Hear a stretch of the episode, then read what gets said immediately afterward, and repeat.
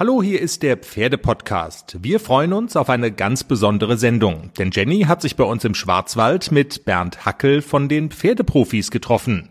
Wir reden mit ihm über Fehler, die man in der Jungpferdeausbildung unbedingt vermeiden sollte, über die Frage, wie er Haflinger findet. Mega, ich mag Haflinger super gern, weil sie wirklich gute Nerven haben. Ich sage immer, das sind einfach die Quarterhorses der Alpen. Und was mag er eigentlich lieber, live auftreten oder im Fernsehen? Live ist auf jeden Fall viel besser. Und Natürlich die Frage, die kommen muss, das Zöpfchen.